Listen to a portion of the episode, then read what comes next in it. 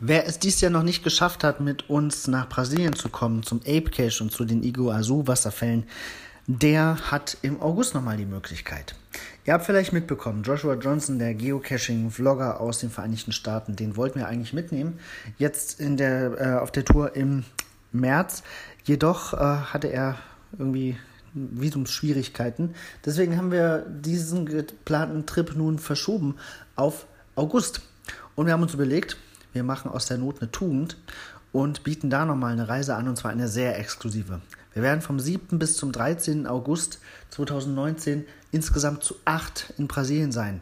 Also Joshua und seine Frau, ich werde dabei sein mit meiner Freundin und so haben also noch vier andere ja, Interessierte die Möglichkeit, an dieser Reise teilzunehmen.